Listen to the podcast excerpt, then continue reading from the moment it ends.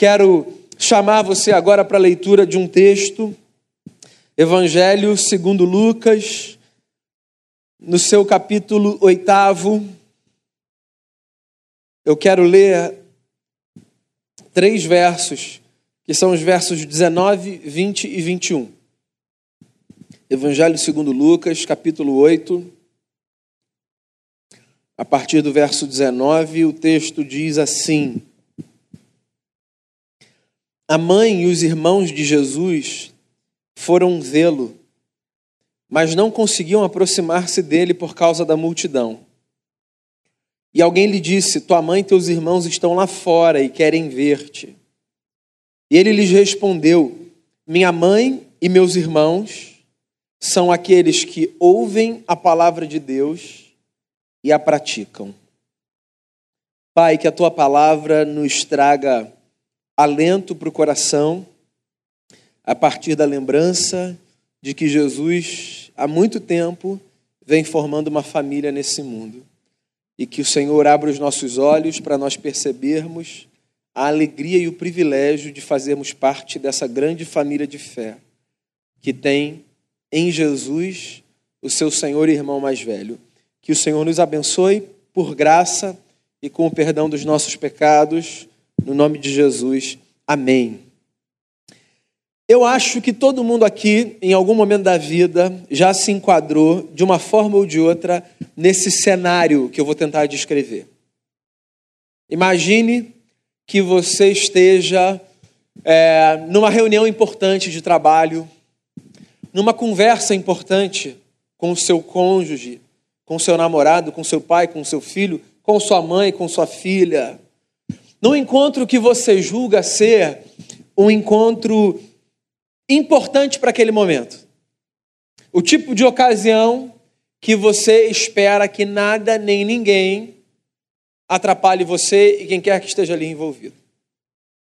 Acontece que nessa hora importante, quase que sagrada pela grandeza do momento, você recebe uma notícia, qualquer que seja, de alguém a quem você estima muito.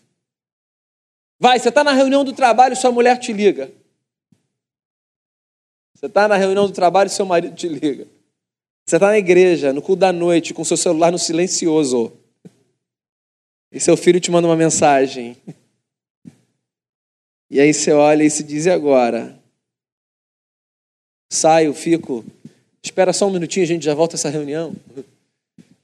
Aquela situação em que você fica no dilema entre manter uma agenda e atender alguém que te é caro. Alguém que é importante para você. Eu acho que você já deve ter passado por uma situação como essa. Vamos lá, não é nada muito incomum de acontecer na nossa vida. A gente não tem tanto controle assim sobre a nossa agenda para achar que os momentos que a gente separa para fazer uma coisa, qualquer que seja, não podem ser atravessados por agendas outras que aparecem no nosso dia. Jesus passou por essa experiência. Lucas fala que Jesus estava numa casa e que essa casa, provavelmente pela descrição, estava cheia. Não havia espaço Aquela altura do ministério de Jesus, qualquer lugar para onde ele fosse, uma multidão afluía para lá. Porque Jesus, com os sinais que fazia, com as curas que operava, com os milagres que realizava, com o ensino de sabedoria que oferecia, por onde quer que fosse, chamava consigo uma multidão de homens e de mulheres. Certa vez Jesus estava numa casa ensinando quando quatro amigos, você vai se lembrar dessa história, se aproximaram com um quinto amigo paralítico, que foi levado pelos quatro na intenção de que ele fosse curado pelo mestre.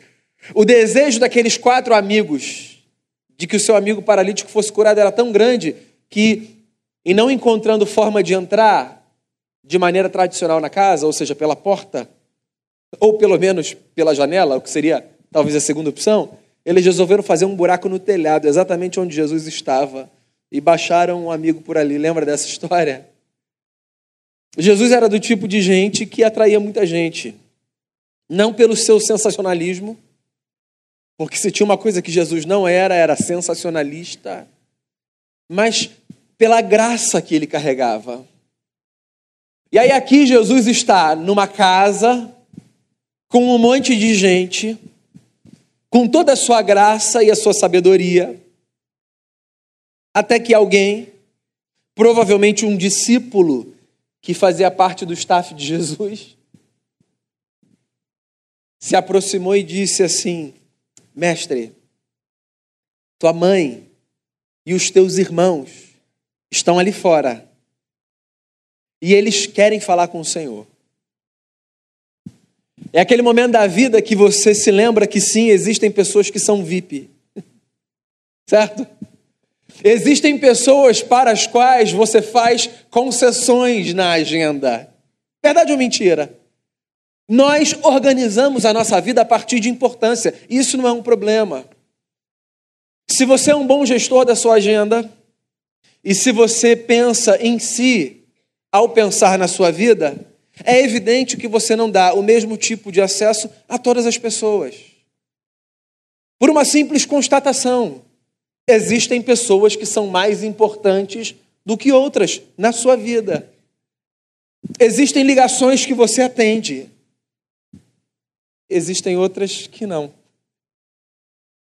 Há mensagens que você responde de imediato, há outras que você deixa para depois. Às vezes você está afim de deixar o double check azul lá do WhatsApp, às vezes não. Porque a nossa vida, ela é calculada, dentre outras coisas, a partir do espaço que nós daremos às pessoas para que elas se aproximem ou não, de acordo com a conveniência do momento, com o grau de importância que elas têm para a gente. E, salvo exceções, vê se você concorda comigo. A nossa família está entre aquelas pessoas para as quais nós damos maior acesso a nossa intimidade. Então, se há alguém de perto que está ligando, a gente vai encontrar alguma forma de atender. E se a mensagem vem de quem está do lado, de quem é íntimo, a menos que haja um problema na relação, a gente vai pelo menos dizer assim: já te chamo, espera aí. E Jesus está numa reunião, e um camarada diz: A sua mãe está lá fora, e os seus irmãos também. Certamente esperando que Jesus dissesse, claro, mande que eles entrem. Aquelas cadeiras ali escritas reservado são para eles. Quando ao invés disso, o que seria a ordem natural do nosso comportamento, via de regra, ao invés disso, Jesus olha e diz assim: Minha mãe e meus irmãos de quem você está falando? Há uma versão, que não é que a gente leu, que diz assim: Minha mãe e meus irmãos? Quem é minha mãe? E quem são meus irmãos? Ora, que desaforo, né? Porque se eu falo um negócio desse para minha mãe, ela me dá um tapa na boca. Eu me lembro quando eu fiz 18 anos, eu falei assim: Mãe, eu fiz 18 anos, sabia? E ela falou assim: Sabia. Você nasceu de mim, 10 de fevereiro, eu sei que você fez 18 anos. Só, só te dizer um negócio para você. Aqui, nessa casa que mando sou eu. 18, 19, 20, 21, 22. Certo, mães e pais? Certo, né? Justíssimo. Minha mãe e meus irmãos. Mas que forma de responder, Jesus? Quem é minha mãe e quem são meus irmãos? É evidente que não tem uma, uma crise deflagrada ali. Não há um problema de relacionamento, não há nenhum indício no texto das Escrituras que sugira que há um problema de relacionamento entre Jesus e sua mãe e seus irmãos. É que parece que Jesus está querendo ensinar algo, não para sua mãe e para os seus irmãos, mas para o discípulo e para aqueles que ouviam o que ele tinha a dizer. Na verdade, existem algumas coisas que a gente pode tirar desse texto a partir da fala de Jesus. Quem é minha mãe e quem são meus irmãos? Senão aqueles que fazem a vontade do meu Pai. Um, eu acho que a gente pode aprender com esse texto que o reino de Deus não é um lugar de privilégios. Eu acho que essa é uma lição que a gente pode tirar daí, certo? Que o reino de Deus não é um lugar de pulseira VIP. O reino de Deus não é esse espaço de pessoas mais importantes do que outras para a perspectiva do Pai que está nos céus. É evidente que nas nossas relações, eu reafirmo, existem pessoas mais importantes e menos importantes, mais próximas e mais distantes. Mas, de uma perspectiva divina, todos nós temos exatamente o mesmo acesso ao Pai que está nos céus. Porque não há absolutamente nada, nenhuma condição que nos coloque num lugar de privilégios em relação a outros e outras que talvez na nossa loucura nós julguemos menos aptos ou menos dignos do acesso à presença de Cristo ou de quem quer que seja.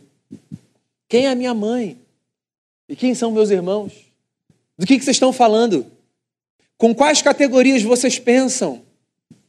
Vocês acham que viver comigo significa manter essa estrutura de privilégios de tal forma que eu me disponibilizo mais para uns do que para outros? Você sabe por que, esse negócio é importante, meus amigos e minhas amigas? Porque às vezes nós estamos tão confusos nas nossas leituras de vida que nós achamos que sim, Deus dá mais acesso a uns do que a outros. E talvez a gente não fale com essas palavras, mas a gente reflita essa mentalidade quando a gente conversa com alguém e diz assim: Ah, mas a minha oração Deus não ouve, não. A do fulano ouve, olha lá. Que família bonita. Que emprego que conseguiu. Que livramento que teve. Agora, a minha, a minha oração, se houver alguma fila nos céus, ela está lá atrás. E vem Jesus com essa fala e desconstrói essa lógica, dizendo quem é minha mãe, quem são meus irmãos. Porque o reino de Deus é como esse espaço onde todos, absolutamente todos, têm acesso e o mesmo acesso ao seu Senhor, ao seu Rei. Essa é uma das coisas mais bonitas da igreja. A igreja não mede acesso a partir do grau de importância que nós conferimos às pessoas pela sua jornada aqui nessa terra, pelo que elas conseguem construir nessa vida. A igreja é essa comunidade onde todos os que dela participam podem se aproximar do seu rei, que é Cristo Jesus, o nosso Senhor, da mesma forma, no mesmo momento, seja qual for a sua vida, seja qual for a sua condição, sejam quais forem os seus pecados. Quem é minha mãe? E quem são os meus irmãos? Eu acho que com essa fala, Jesus também ensina para a gente uma outra coisa. Eu acho que essa fala, na verdade, tem como propósito não desprezar a família de sangue, mas incutir na mente de uma gente que existe uma outra família que Deus está formando na terra. E é por isso que eu escolhi esse texto para esse domingo em especial. Porque é evidente que Jesus não está desprezando Maria, bendita entre as mulheres, sua mãe.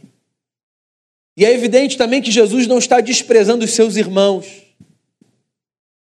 O que Jesus está fazendo é nos lembrando e nos ensinando que o projeto de Deus na história tem a ver com a construção de uma outra grande, bendita e sagrada família a família que se estabelece não a partir do sangue que corre nas nossas veias, mas aquela que se estabelece a partir do sangue que foi vertido na cruz e que nos purifica de todo pecado. Essa é uma das coisas lindas que a gente aprende com Jesus de Nazaré, que nós somos todos irmãos e irmãs uns dos outros. E que se existe uma coisa preciosa nesse mundo, é o fato de nós podermos viver como tais. Porque olha só, deixa eu fazer uma viagem aqui lá para o começo da nossa história. Se teve um negócio que o pecado fez com a nossa vida, foi enfraquecer o nosso senso de pertencimento a uma grande família. O pecado fez com que nós olhássemos como adversários uns dos outros. Paulo, o apóstolo, quando escreve a sua carta aos Romanos, deixa isso muito claro. Ele fala que toda a criação aguarda a redenção dos filhos de Deus. Porque a redenção dos filhos de Deus porá todas as coisas em ordem. E como é que todas as coisas ficam em ordem? Quando nós nos percebemos parte de um todo, parte de uma grande criação, e do ponto de vista da humanidade, parte de uma grande família. Um dos trabalhos mais importantes da igreja na sociedade é o de fazer com que as pessoas voltem a acreditar que nós somos parte de uma grande família. E isso a igreja faz não apenas com a sua proclamação, mas com a sua capacidade de assumir o papel profético de viver em unidade diante de Deus. O Damião, no começo dessa celebração, leu a oração mais conhecida que há na nossa tradição. Qual é essa oração? A oração do Pai Nosso. Não existe nenhuma oração mais conhecida do que essa para a nossa tradição, certo? No entanto, a oração do Pai Nosso é a oração dos discípulos de Jesus e não a oração de Jesus. Um texto da Bíblia que revela uma oração de Jesus é o texto da oração sacerdotal de Jesus. Evangelho segundo João, capítulo 17.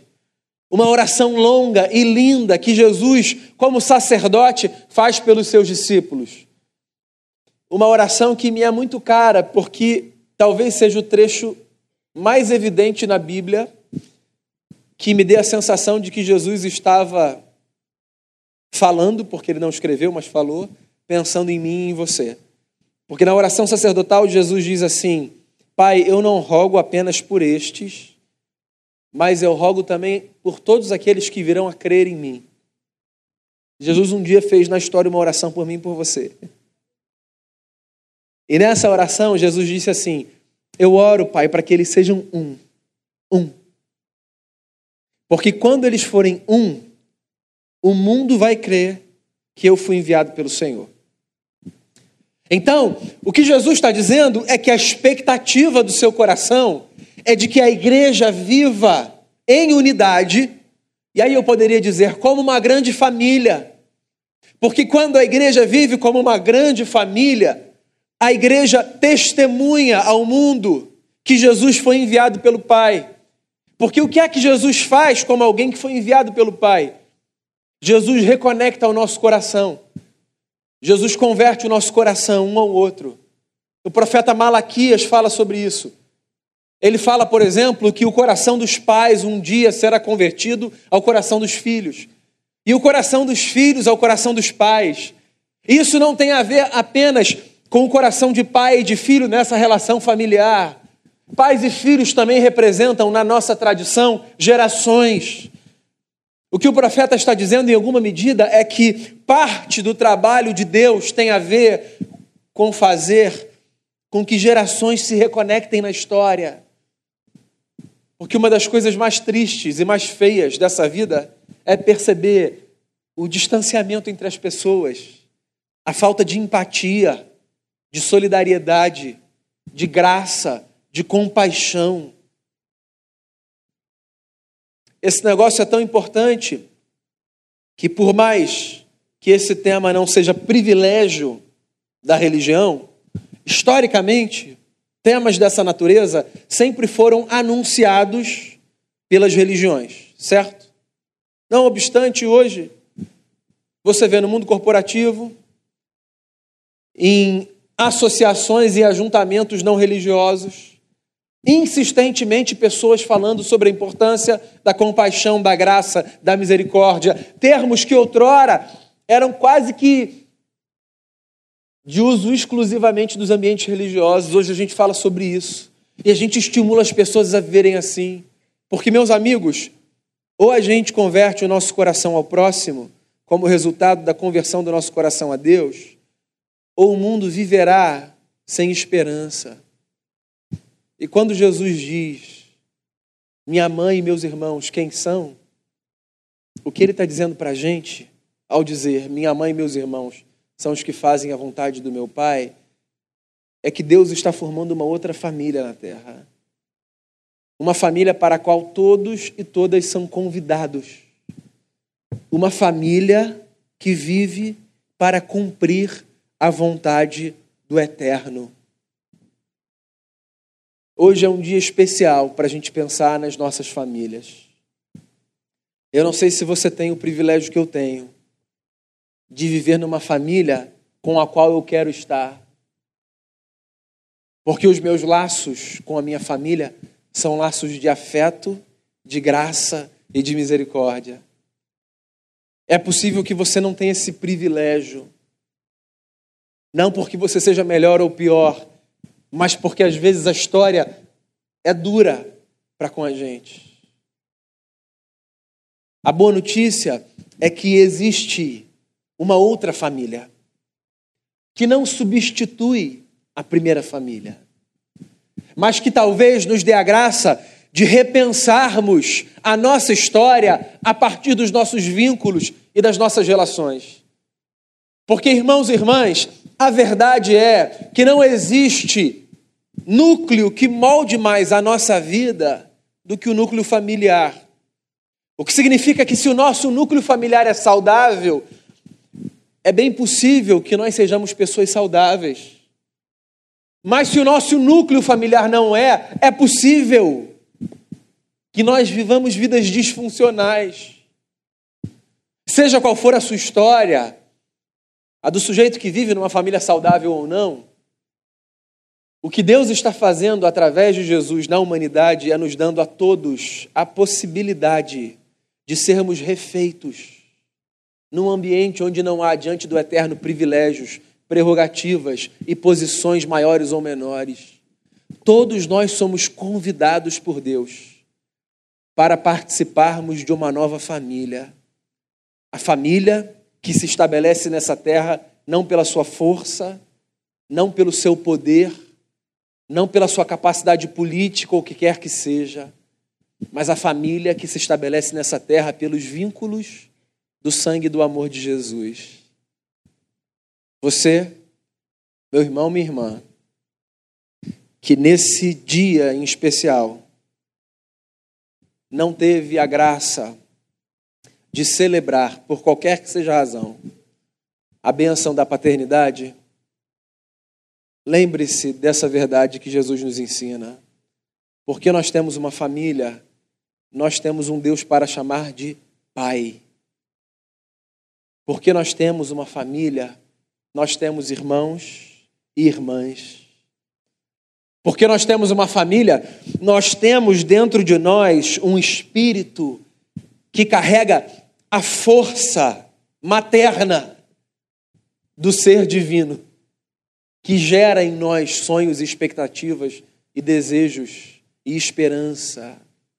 Sim, é evidente Todos nós gostamos e desejamos viver aqui nessa vida as relações mais belas que nos forem possíveis. Mas porque dentro de nós não há apenas beleza e porque as nossas relações não são todas funcionais e perfeitas, já que nós não somos pessoas perfeitas, existe da parte de Deus a possibilidade de nós sermos refeitos todos os dias ao lado dos nossos irmãos e das nossas irmãs, que são todas essas pessoas, todas essas pessoas, quer gostemos, quer não, pelas quais Jesus de Nazaré, o nosso Senhor, morreu e ressuscitou. Quem é a minha mãe? E quem são os meus irmãos? Senão aqueles que fazem a vontade do meu Pai. A minha oração nessa noite, irmãos e irmãs, é para que sobre nós venha o senso de gratidão a Deus pelo privilégio de pertencermos à família da fé. O privilégio de desfrutarmos de uma mesa que é posta por nenhuma outra razão que não seja pela graça de um Deus que deseja nos acolher. A minha oração é para que as nossas famílias, as que hoje vivemos aqui, disfuncionais que sejam, como nós o somos, sejam muito abençoadas por Cristo Jesus. E que todos os dias, não por causa do sangue que corre nas nossas veias, mas por causa do sangue que foi derramado sobre nós, que todos os dias nós sejamos transformados pela graça de Deus em pessoas melhores. Que tal a gente fazer uma oração pelas nossas famílias nesse momento? Que tal você pensar em alguém por quem orar, por quem agradecer, alguém a quem você deseja apresentar a graça de Jesus? Que tal você apresentar um nome em oração ao Deus que é seu Pai e que é Pai de muitos irmãos e irmãs nossos? Que tal a gente colocar diante de Deus aquilo que a gente tem de mais precioso nesse momento? Quem Deus traz ao seu coração nessa hora? Quem? Qualquer que seja o nome que você pense, considere isso como um momento de você apresentar esse nome ao Eterno. Pode ser a sua casa, pela qual você é grato. Pode ser a sua casa, onde hoje você vive conflitos. Pode ser, inclusive, alguém que não faz parte da família de sangue, mas que faz parte da grande família.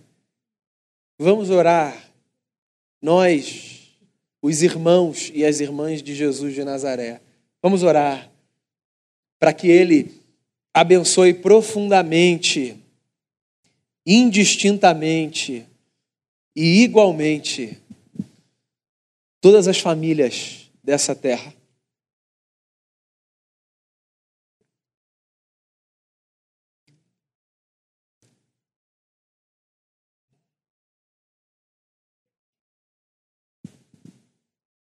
Nós somos herdeiros de uma tradição que lá na sua Gênese é marcada pela experiência de um homem que ouve Deus já na sua velhice e que recebe desse Deus uma promessa. Esse homem é Abrão, que tem depois o seu nome mudado para Abraão. E a promessa que cativou o coração desse senhor foi: Em ti, Abraão, serão benditas todas as famílias da terra. Num tempo em que cada povo orava ao seu Deus e cada Deus cuidava do seu povo, um Deus aparece para um homem e diz assim: Eu não quero abençoar só o meu povo, eu quero abençoar todas as famílias da terra todas as famílias. Isso inclui a minha, isso inclui a sua. E a gente vive com base nessa promessa de que todas as famílias da terra serão abençoadas por Deus. Pois então eu queria convidar você à oração. Enquanto você ouve uma canção, apresente a Deus quem quer que você tenha que apresentar nessa noite aqui reunido nessa casa, eu imagino como naquele dia aquele povo se ajuntava naquela casa. E a gente está aqui porque a gente deseja prestar culto ao Senhor. A gente está aqui porque a gente deseja cantar, orar, ouvir o texto lido mas a gente está aqui sobre todas as coisas porque a gente acredita que desde que o Senhor formou uma família, onde irmãos e irmãs se reúnem em nome do Senhor, ali o Senhor está. Há muitas famílias representadas aqui. E eu quero orar pela minha e por cada uma representada aqui. Com o total reconhecimento de que por nossa causa, as nossas famílias não são perfeitas. Nós temos plena consciência disso. Sempre que tentamos fazer com que elas se pareçam perfeitas, em algum momento a ficha cai e nós nos lembramos que nós somos pecadores e falhos. Mas se tem um negócio que a gente quer para nossa família, para cada uma aqui e para a grande família da fé, é que as nossas famílias sejam esse ambiente onde o Senhor ensina, onde o Senhor ensina não só a mente, mas também o coração. A gente quer, Senhor, fazer com que a nossa casa seja esse lugar que o Senhor visita. A gente quer fazer com que as nossas relações sejam marcadas por essa presença doce, que é a presença do Teu Espírito Santo. A gente quer viver no meio da nossa diferença, das opiniões divergentes, dos olhares múltiplos. A gente quer viver um tipo de respeito que seja, na verdade, um testemunho do amor do Senhor pela humanidade. A gente quer que as nossas casas sejam lugares de paz, de vida, de bênção, de libertação, de cura, de perdão, de reconciliação. A gente quer, Senhor, que a nossa casa seja esse ambiente por onde os anjos do Senhor passeiam. A gente quer que o nosso lar seja esse espaço onde o sopro da vida é exalado, mas de um tipo que faz com que as pessoas que não conhecem a Ti, a olharem para a gente e viverem com a gente e visitarem a gente, percebam que tem uma coisa diferente na gente, que não tem a ver com a gente, mas com o Deus que resolveu fazer morada dentro de nós. A gente quer agradecer pela família do sangue, pelo papel dela na nossa vida.